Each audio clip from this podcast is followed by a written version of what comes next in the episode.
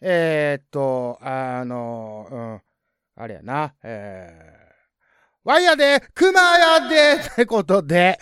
えー、始まりましたけども、えー、お久しぶりでございます、言うて。このお久しぶりでございますって言わないようにするために、えー、っと、ちょっとね、あのー、マイナーチェンジしたとか、なんか何回か前に言うたのに、全然変わってないみたいなことになってますけども、申し訳ございません。えー、今回、えー、ペペオバ30回におきましてですね、えー、ちょっとペペオバ的、えー、発表の方をさせていただきたいなと思います。えー、それはですね、ペペオーバーの正式名称をペペロンチーノオーバードライブに、噛んだ。ペペロンチーノオーバードライブに変更することにいたしました。ということでね、まあ何のめでたいことでもないんですけども、え、ー、と、一応ね、ペペオーバーいうことでずっとやらせてもらってまして、えー、んで、あのー、まあ、なんですか、ちょっとこう、天の弱な感じで、えー、ペペオーバーが正式名称で、えー、ペペロンチーノオーバードライブはなんか副題みたいな、なんかその、なんか、ペペロンチーノオーバードライブを略してペペオーバーって言ってるんじゃないよ、みたいな。えっ、ー、と、なんか逆を行くみたいなね、うん、ことでちょっとやらせてもらってたんですけども、あの、いかんせんこう、まあ、聞いていただいてはる、えー、リスナーの方がね、えー、だいたいこう、ペペロンチーノオーバードライブってこう、長いのに言うてくれはったりとか、で、ね、ここ最近ちょっとコラボとか、えー、させていただいた時に、えー、番組紹介できっちりと、ペペロンチーノオーバードライブって言うていただけるので、もうこれは正式名称をもうペペロンチーノオーバードライブに変えていこうと。うん、いうことでね、えー、で、検索にも引っかかるようにしようかなと思ったわけです。でも、ただ、このペペオバという名称がなくなるわけじゃないんでね、まあ結局はペペオバなんですけども、えー、まあそんな感じで、マイナーチェンジを、もう、ゴリッといってみようかということで、えー、今回、えー、アートワークも変えてみましたと。えー、ま、ちょっとずつ変えていきますみたいなこと言ってたんでね、まあ、そこに注目されてる方が、まあ、どれだけいらっしゃるかというとこでもあるんですけども、まあ、えー、熊的にちょっと頑張ってみたという感じでございます。はい。ということでね、えー、ペペバ30回、まあ一応切り番ということでね、ここで変更していこうかという感じでございまして、えー、始めさせていただきたいと思います。それではお聴きください。どうぞ、いってらっしゃい。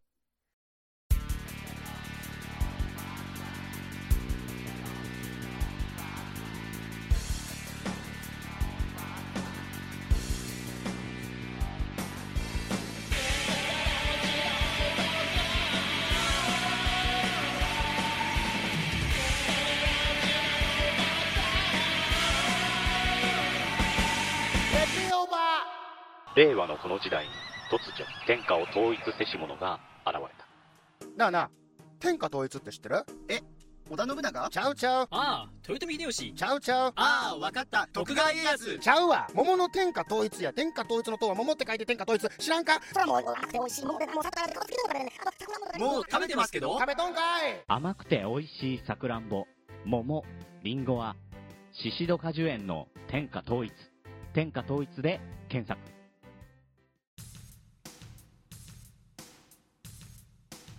はい、雑談ですけども、えー、クマはね、あの前にも言ったと思うんですけども、お酒をよく飲むんですね。うん。で、好きか嫌いかで言ったら、まあ好きな部類やとは思うんですけども、まあそのお酒がないとあかんっていうぐらいではないんですが、ただこう何かにこう集中したいなっていう時とか、そういう時にまお酒飲んだりするんですよね。うん。あの、今も昔もダメなことなんですけど、あの、お酒を飲んでね、あの運転をしたりすると飲酒の運転いうことでねあのねお巡りさんにお捕まりになったりするんですがあの昔のねおっちゃんたちが、えー、言い訳でね、えー、お酒飲んだ方がこうシャキッとすんねんとか、えー、お酒飲んだ方が集中できて大丈夫やねみたいなことを言ったりするいうようなことを、えよく聞いたりしてたんですけどもまあ、あながちね、そういう部分、えー、わからんでもないかなと思ったりはするんですよね。で、この間ですね、えー、熊がその、まあ、晩酌で、えー、こう、ストロングゼロっていうね、あの、グレープフルーツ味のやつを、えー飲んでたんですけども、クマはね、このストロングゼロを飲むと、漏れなくね、覚醒しちゃうんですよ。うん。で、何が覚醒するかやったら、なんかこの音楽欲っていうことがね、こう爆発するんですよね。うん。いろいろね、お酒を飲むと、いろんなとこが、こう、覚醒するっていうね、まあ、よく言うんですけども、あの、性欲の方がこう、爆発するとか、えー睡眠欲が爆発するとかね、まあ、いろんな人それぞれあるとは思うんですけども、熊の場合は、そういったこう音楽欲とか、なんかもうこのクリエイト欲みたいなことが、えーすごい爆発するんですよね。で、それの、まあ、ちょっと被害を受けたというか、えージャブジャブラジオというポッドキャストをされてます、えーサッパさんがですね、えーツイッターの方で、えーこう、歌を上手くなるにはどうしたらええんやろみたいなことをこうツイートされてたんでね、あの、クマがそこにもちょっとこう、ね、ストロングゼロの、ね、こう、合法的に飛んでる状態で、えーこう、リプライでね、うん、こうした方がええんちゃうかみたいなことをおせっかいなことをこう言うてたんですよ。で、その流れで、えー急遽、あツイキャスの方で、えーコラボをすることになりまして、まあ、偉そうにね、なんかその歌のことについて、なんかこう、こうした方がええで、みたいなことをね、えー、クマ喋っちゃったんですよ。で、だんだんこう酔いが冷めてきた時に、何やってんだやろみたいなことをね、まあちょっとこう、ゾッとしてるんですけども、まあその模様はですね、えー、っと、クマジャレベルのサイトの方の、えー、クマコラボの方にリンク貼ってますので、えーもしよろしければ聞いてみてください。あーなんか、うん、ね。ペペロンチーノペペオバ。で、まあ、そのクマがね、大体こう、お酒を飲むと、その音楽欲が高まるときに、まあ、大体自宅やったらそのギター持ってね、こう、ジャカジャカやったりとかなんかするんですけど、大体ね、こう、歌いたい欲っていうのが、こう、爆発してくるんで、あもう、ね、お酒飲むって大体夜なので、もうその流れで、こう、カラオケに行ったりするんですけども、このご時世なんでね、あのその営業時間がこう短くて、大体こう8時ぐらい、夜の8時ぐらいに閉まるということで、その覚醒したのが9時とか10時とかの場合も何ともできないわけですよ。このもう悶々とするわけですよ。で、もうその悶々としたこの音楽欲っていうのをですね、その、まあ、YouTube 的なことで、えーこうね、こう、漂流してね、いろんなこう音楽を聴いたりとかしたときに、もうね、やっぱそんなんでもこうぐっと入ってくるとね、んなんですかね、その、ま、某 DJ ミヤじゃないですけども、奏でたいってなるよね。うん、なってくるんですよ。で、おかげさまでと言いますか、えーその緊急事態の宣言も、えー一応、えーこの収録時点では、え解除になりまして、まあ、通常営業っていう形でね、あのカラオケの方もやってるんで、えーちょっとカラオケーションでもしようかみたいなことになってくるんですけどもね。ミオでー大事です。ペペオバ で、あのーお酒を飲んで、えー歌うっていうことは、これ基本的にその、ご法度なんですよね。うん。お酒を飲んで歌うと、ほぼね、あの、普通の人はもう喉がいかれますね。で、さらにそこにこう、タバコ吸う人とかもおったらもう、絶望的なんですよ。うん。でも、えー、クマはもうその、覚醒してる時はクレイジーなので、うん、あのもう全然酒飲みながらタバコ吸いながらみたいな感じでもう歌ったりするんですけどもあね、えーおかげさまでこうちょ喉が結構強い方なので割に割に大丈夫な感じやったんですけど最近ねもう老いですかね体力の方がついていかないんでもう声がね結構早めに、あのー出なくなったりとか しちゃうんですけども。うん。でまあこんなことねその歌がどうとかって語ってますけどもあのそんなその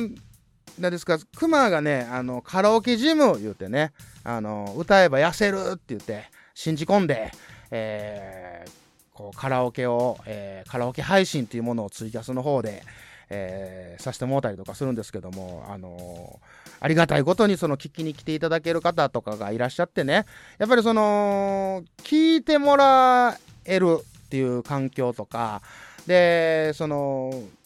なんかこ、ね、そのレスポンスをいただけるみたいな感じこう、まあ、基本的に人からなんですけど、人からでもそれでいう、なんか楽しみ方ができるんですよね。で、基本的にそのクマがカラオケキャスするっていうのは、えー、何かというと、あのその、聞いてもらいたいっていうよりも、聞いてもらえるぐらいのレベルにならなあかんっていう自分にプレッシャーを課したりとか、で、その、やっぱ、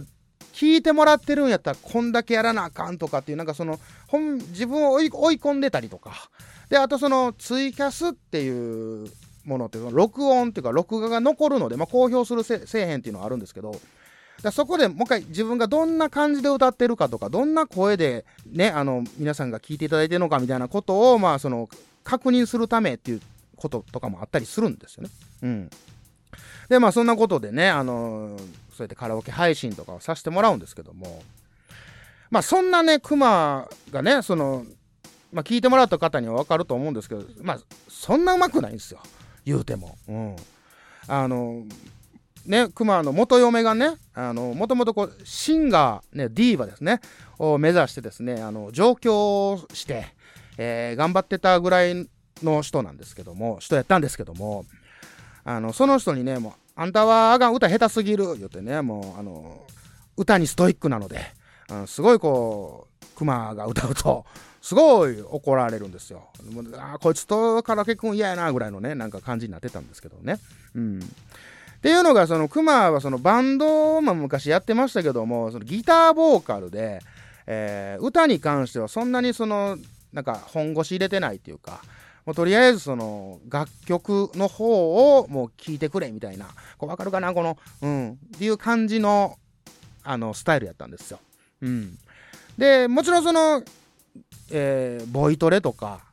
かもうちょ通ってたりとか、その、いろいろその基礎とかも学んだりとか、まあやってたりとかしてたんですけどね。うん。で、まあそんな感じで、えー、その、歌に関しては、その自信っていうのがそんな実はないくて、うん、自信がなないんですけど、ただ、えー、歌うこととか、その歌に関しては好きやと。めちゃくちゃ好きやと。うん、その気持ちは負けへんどと。いうことでね、あそのカラオケ配信とかもさせてもうたりとか、ちょっと歌のことに関してちょっと語らせてもうたりとかすることあるんですけども。うん。クマさんがパーソナリティ。ペペオバ。面白い。ペペオバ。ペペロンチーノ。ペペオバペペオバ。まあそんな中でね、えー、その歌が上手くなりたいっていう人はもう山ほどいてはると思うんですけど、一個言いたいのが、やっぱりね、あの、基礎なんですよね。大事なのは。うん。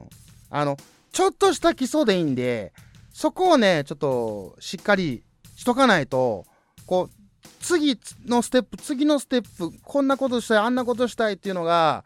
やっぱできなくなるんですよ。ね。あだから、何でもそうです。歌だけじゃなくても、例えば、まあ、熊がやってることで言えば、楽器であったりとか、あのイラストレーションであったりとか何でもそうです。スポーツでも何でもそうなんですけどまあその我流っていうのは結構もう天井があって、うん、でそこを突き抜けるためにやっぱその基礎っていうもののそこがないとやっぱりこのグラグラしちゃってやっぱこう飽和状態になっちゃうんですよね。うん、っていうのがもう最近ね、まあ、何回もペペワでも言うてますけども、えー、こうイラストレーションをまた再開してみたりとか、で、今曲をね、作って、で、それをまあ、ちゃんとその、一曲として、すべてその編集から何から全部をやってみたりとかするんですけど、いかんせんね、基礎っていうのをね、あのそんなにこう、重きを置いてやってなかったんですよ。うん。あめんどくさがりやったのでね、うん、なんか、こんな感じでええんちゃうか、みたいな感じをずっと続けてたんで、そのいざ再開した時にあ基礎ってめちゃくちゃ大事なんやなと思って。うん。で例えば、えー、何かをこれから始めようっていう時に、えー、これはもう年いっても若い人でも一緒やと思うんですけどその基礎からやらなあかんねやっていうそのところでつまずく人が結構多いような気がするんですよ。でなぜかというと基礎練習っていうのが、これまた全然面白くないんですよ。なんもおもろないね。うん。ほんまになんもおもろなくて。で、えー、もう、次、次行きたいみたいな。要は、固まってもないのに行きたい行きたいみたいなことになるんですよ。よう見てます。っていうか、もう自分が経験してるんで。うん。だからその基礎が逆にしっかりしとけば、あその先、どんどんどんどんもう好きなことが簡単にできちゃうんですよね。うん。で、熊の場合は今回その基礎ができてないままなんかちょっとかっこいいことしようみたいな、ちょっと一ビってみようみたいなことをしたので、えーもうだいぶ苦労したんですよ。うん。で、おそらくなんですけど、そこでまた、人って挫折すると思うんですね。あ、俺無理やとか、これもしんどいわとか、めんどくさいわとか、言うて諦める人が多分大半やと思うんですけど、えー、熊はそこをね、あ、それじゃあかんねやと、乗り越えよう思って、まあ、ほんまにね、何回も言うてると思うんですけど、やっぱ勉強しましたね。うん。やっぱ、ものにしたいなって、自分にね、えー自分の糧にしたいなっていうことで、めちゃめちゃ勉強してなんじゃかんじゃして、で、やっぱり思ったのが、あ、やね、あの、基礎は、やっぱ基礎なんやなっていうことで、うん。だから何かこう始めようと、これから何か始めようっていう方とか、で、まだ何かを再開しようっていう方に関しては、もう、ほんまにね、初心はするるべからずっていう言葉があるように、ほんまにね、基礎を勉強したこと、めっちゃ基礎基礎、基礎基礎言うてるけど、うん。ロキソニンか言うてね、ちょっと間があって言うてますけども、今、パッと思いついたから言いましたけどね、まあそんな感じで、えーまあ、これから頑張っていこうという所存でね、えー進んでいこうと思いますんで、えー応援の方、よろしくお願いいたします。ってことで、雑談でした。ほな。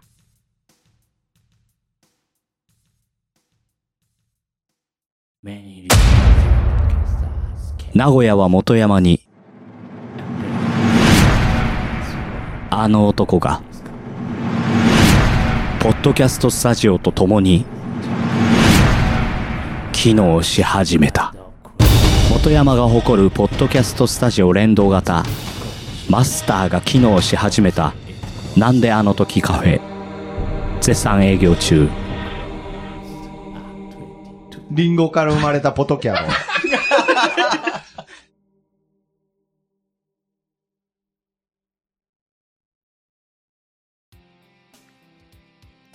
お便りのコーナー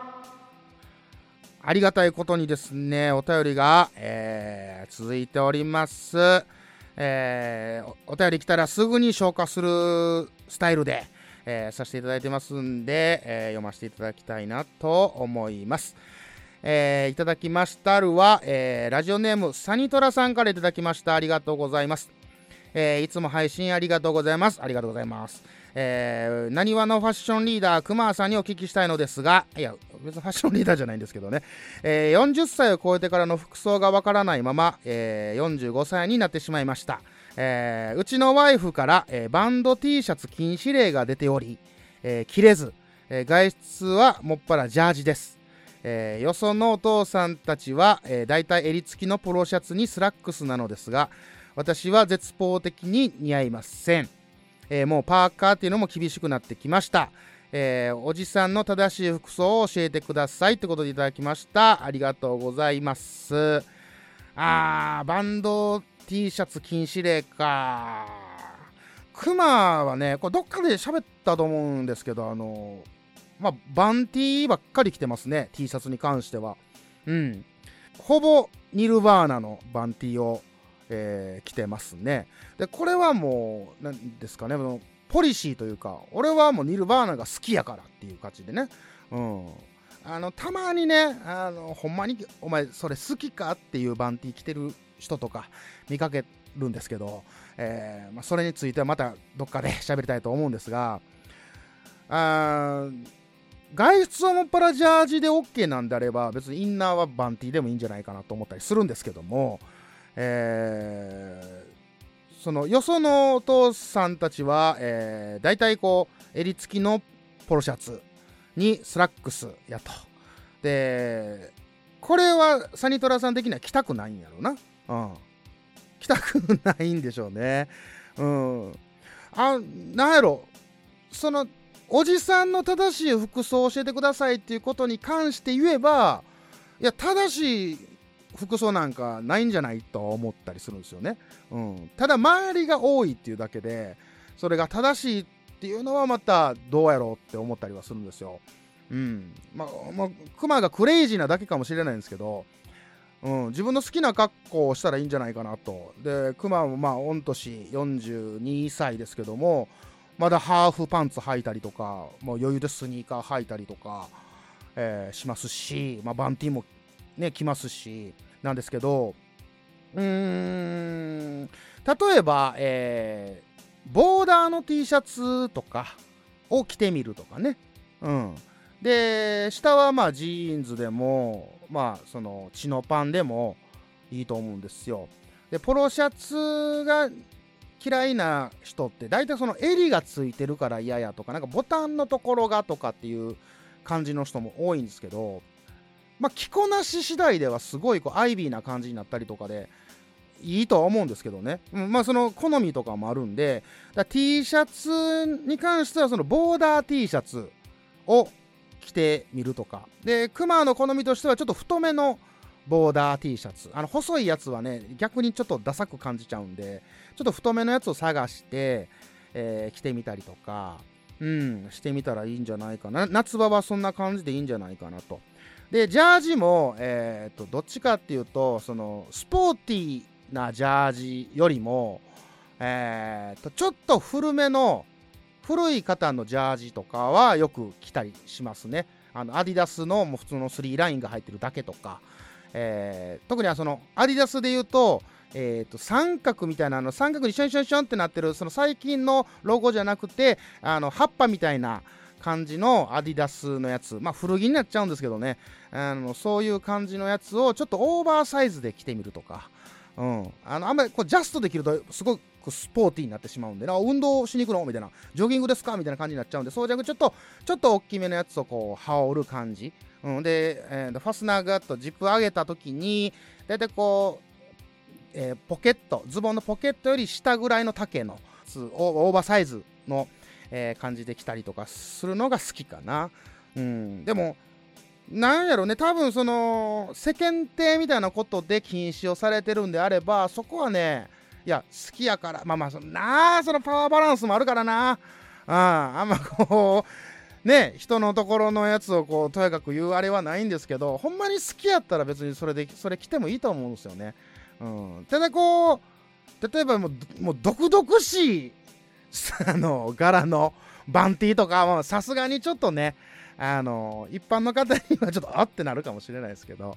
うん、だからちょっとおとなしめのバンティーとかね、あのー着たらいいんじゃないかなと。逆にこれあれかな、ペペオバの T シャツとか出したら着てくれるんかな？みたいなことも言ってますけども。ということでね、あ答えになったかどうかわかんないですけども、えーお便りありがとうございました。えー次は、えーラジオネーム、2人の不安さんからいただきました。ありがとうございます。えー、熊さんこんばんは。こんばんは。えー音楽の話を熊さんにするのは、えー釈迦に説法かと思いますが、よかったら聞いてください。いや、全然です。あの、熊はそんなにあれですよ。音楽好きですけど、詳しくはないですから。はい。えー中島みゆきさん好きということが広く知れ渡っている不安であり、えー他のアーティストの曲をほとんど聴かない不安でございますと。えー、熊もそうでございます。ニルバーナめっちゃ聞くけど、他はそんまあまあ聞きますけども、そんな深くは聞いてないと、まあ同じようなとこですよね。うん。で、そんな私が中島みゆきさん以外のアーティストをおすすめしようと思ってキーボードを打っております。えーブラックモアズナイト、ご存知でしょうか？ディープパープルのギタリスト、リッチ・ブラックモアが率いるバンドです。えールネッサンス期の中世ヨーロッパ魔法や伝承の世界のような少しファンタジー感のある曲をリリースしております、えーボーカルが、えーキャンディス・キャメロンという女性でブラックモアの、えー奥様です。二十歳頃の学生時代に CD ショップで視聴しその世界観が素敵で好きなアーティストになりました。いまだに最初に買ったアルバム「えーアンダー・バイオレット・ムーン」が大好きな一枚ですよかったら一度聴いてみていただきたいです。そして、熊さんに聞きたいのですが、リッチー・ブラックモアについていろいろ教えていただけませんか、えーディープアップルは聞いたことがなく、またハードロックは私が、えーよくわからない分野です。そんな私でも知ってる曲があるのかしら？よろしくお願いいたします。ということでいただきました。ありがとうございます。えー、ブラックモアズナイト、これはちょっとね、多分有名やと思うんですけど、クマね、聞いたことないので、ちょっと聞いてみたいなとは思いますね。えーで、いろいろ教えてもらえませんかということで、えーとまあまあ、リッチ・ブラックモアといえばね、このディープパープルのギタリスト、えー後にレインボーだの、まあ、渡り歩くギタリストなんですけども、えーディープパープルで有名な曲、えーっとね、これはね、ギター初心者が必ず弾く、えー、スモーク・オン・ザ・ウォーターっていう曲があるんですけど、これな、ポッドキャストなんでこれ流したらあかんからね。うん、あの、ジャッジャッジャーン、ジャッジャッジャジャーンみたいなやつね。うん、あれが、あの、まあ、もうギターキッズにはもうおなじみのなんですけども、もっと、まあ、一般的に言うと、えーっと、ブラックナイトですかね。えーと、ボス、コーヒーのボスの、えー CM で使われてたんですけども、ああ多分ね、そのブラックナイトって、まあ、YouTube とか何何かしらで、えー検索したら出てきますんであの、イントロの部分聞いてもらったら、あのすごく、あーってなると思います。あの、ドゥドゥドゥドゥドゥドゥドゥドゥドゥドゥドゥドゥドゥドゥドゥドゥドゥドゥっていう、ドゥンドゥンドゥドゥンってあんまあんま言われないですけどね、うん、あんま歌えないですけども、あのいうのが、まあまあ、あと、だからその、なんですかね、ディープパープルって意外に、いろんなとこで使われたりするんですよ、イントロとかが。バーンとかね、ジャレレレジャーン、ジャレレレーンってみたいなんとか、もうもう口で言うてか全然伝わらんと思うねんけど、うん。あの、結構ね、あの、キャッチーですよ。ただこのディープパープルが好きっていう人は、大体ね、あの、音楽的変態です。うん。あの、いや、すごくかっこいいんですよ。僕も大好きですけど。うん、あのだいその後々にねそのブラックモア先生がそのすごいところに行ってしまうので、うん、あそこあそこ行ったみたいな、うん、ことになってくるのでね、うん、だそっちにこうついていってる人がまあ大体ディープパープル好きなので、うん。まあ、ただまあまあ全然ハマってもらっていいかなと思います。でただ僕はそのこうブラックモアズナイトなんかさっきのブラックナイトとなんかすごい被ってますけどちょっと聞いてみたいなと思います。はい。ということでお便りありがとうございました。では最後のお便りです。えートラベリングダイスさんからいただきました。ありがとうございます、えーいつも優しくしていただいてありがとうございます。心に染みます。ということでいただきました。はい。ありがとうございます。で、以上、あ、じゃ いや、この、えートラベリングダイスさんは、えートークバルバッカスという、えーポッドキャスト番組をやってるそうなんですけども、えークマはまだ聞いておりません。えーなので皆さん、えー聞いてみてください。はい。ということで、えーお便りいただきました。いや、優しくして、まあまあ優しくしてるんかな。うん。でも心に締めてる感じは全然してないけどね。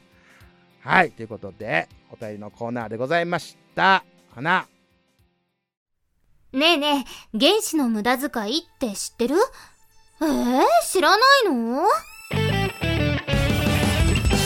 原子の無駄遣いとは時間も空間も原子レベルで無駄にする番組である。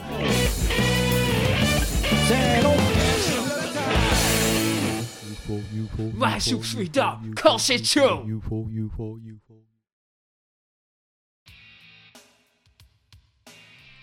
嫌いやアワーこのコーナーは嫌いなフレー。ズや嫌いな所作など共感はできないかもしれないけど嫌いやわっていうものを公表していくコーナーです。えー先日ですね、えートランクルームスタジオというポッドキャスト番組の方に、えーゲストで出させていただきまして、で、そのトランクルームスタジオ内でこの嫌いやアワーを、えー出張でさせていただいたんですけども、えーまあ、好評やったということはね、ちらっとは聞いております。えっと、これ、やっとね、全国区になってきたんちゃうかなと思いながら、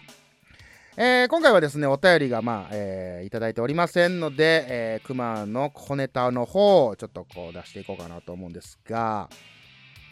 えー、熊が嫌いなのはですね、水圧の低いシャワー。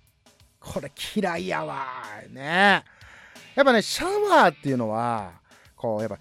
シャワーって出るからシャワーなんですよね,、うん、ねシャワーのやつはもうシャワーとは認めないと。うん。あのたまにそのね、えー、どっかそのまあまあこんなこと言うたらあれなんですけど、えー、お泊まりさせていただいたお家のシャワーが、えー、シャワーやったらなんかあーってなったりとかしちゃったりとかするんですけどもまあまあそれはねあのたまにのことなんでやっぱ毎日の生活であればやっぱシャワーっていうのが欲しいんですよ。あもうね、もうとにかくシャワーっていうね、もうこのシャワーって言って尺稼ごうっていうのがもう見え見えなんですが、だからあの引っ越しするときによく言うのがそのコンセントの数と、えー窓の向き数とか、えーよく見なさいよとかって言われるんですけどもうそれに加えてクマはこのシャワーの水圧は必ず見ますね。うん、もうな山ほどのコンセントの数と山ほどの数の窓があったとても、えーシャワーがシャワーやったらもうそのもう部屋はもう決めないですね。うん、なんやったらもうコンセント1個窓1個やけどもうシャワーがシャワーやったら、えーもうそこに決めるぐらいのなんかもうこだわりを持ってね、えーシャワーに命を懸けておりますと。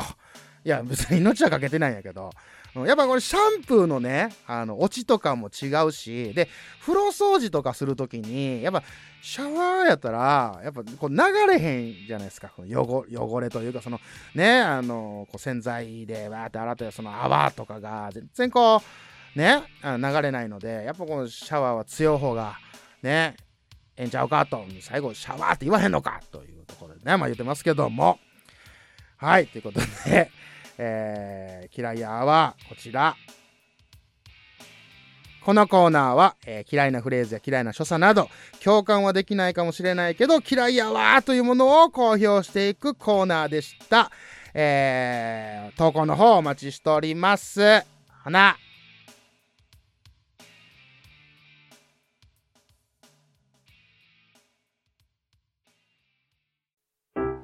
ではここで鬼おろしのポッドキャストお弁当の蓋について街の皆さんのお話を伺ってみましょう。もちろん聞いてます。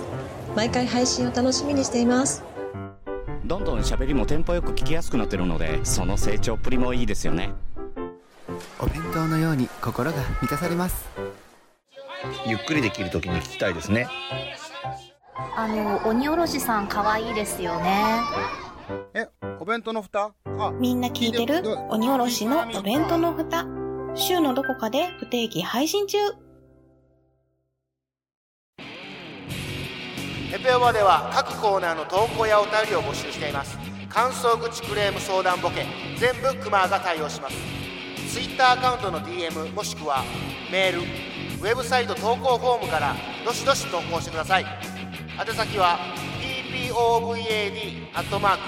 gmail.com 投稿フォームは kcmah.com スラッシュ epod ツイッターハッシュタグは「ハッシュタグ #epod」怖くないやでよろしく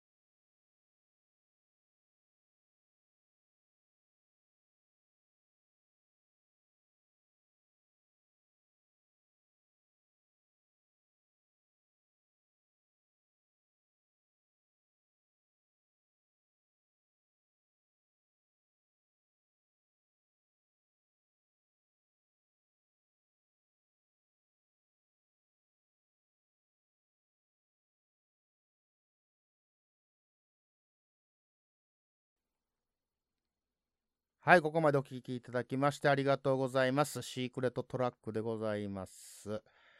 えー今回のシークレットトラックはですね、えー、クマが使っていますギター紹介の方、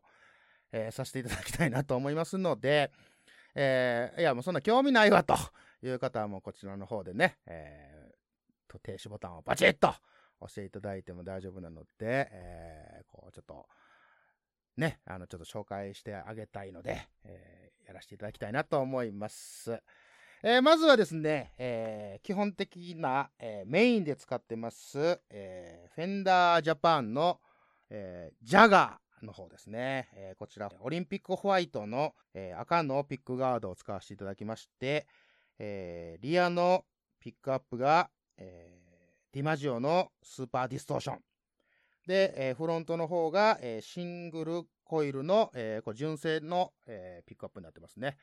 え、ちょっと歪んでますが、ギターの音をちょっと聞いていただきたいなと思います。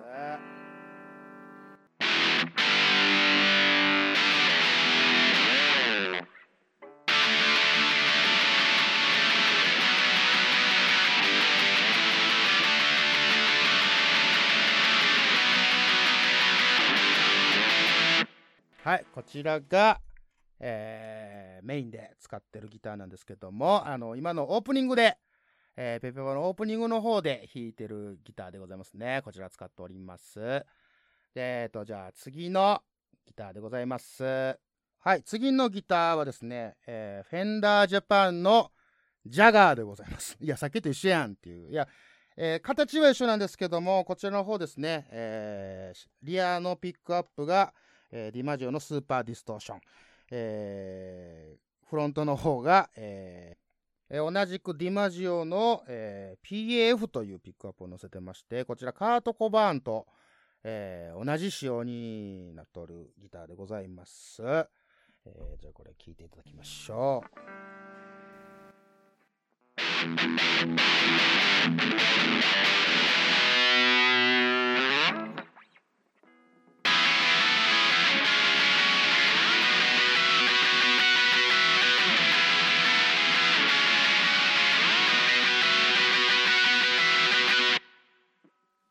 えー、こちらはですね、えー、先日作り上げました、えー、TKM4 の、えー、ずっとクライマックスでメインで使ってたギターでございました。それの、えー、ちょっとリフの方を弾かせていただきまして、えー、お次はですね、えー、こちら、えー、フェンダーのジャズマスターですね。えー、こちらも、えー、リアピックアップに、えー、ディマジオのスーパーディストーションを載せております。はい、えっ、ー、と、フロントはちょっと謎なんですけど。さあ、どんな音するかなと。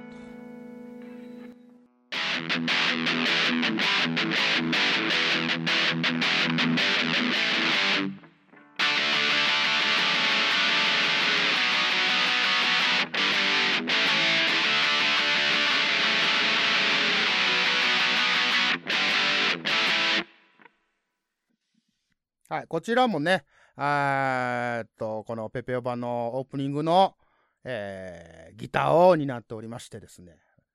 あ結構好きな音なんですこちらの方がですね、あの、USA になってまして、あのギターだけ、えー、外国の子ですわ。あとはあの、ジャパンの日本の子なんですけども、ね、えー、どんな感じだったですかね。はい、えー、じゃあ最後のギターでございます。こちら、えー、フェンダージャパンのムスタングちゃんでございます。こちらもね、あの、漏れなく、えー、リアピックアップがディマジオのスーパーディストーションになっております。どんな音するでしょうか？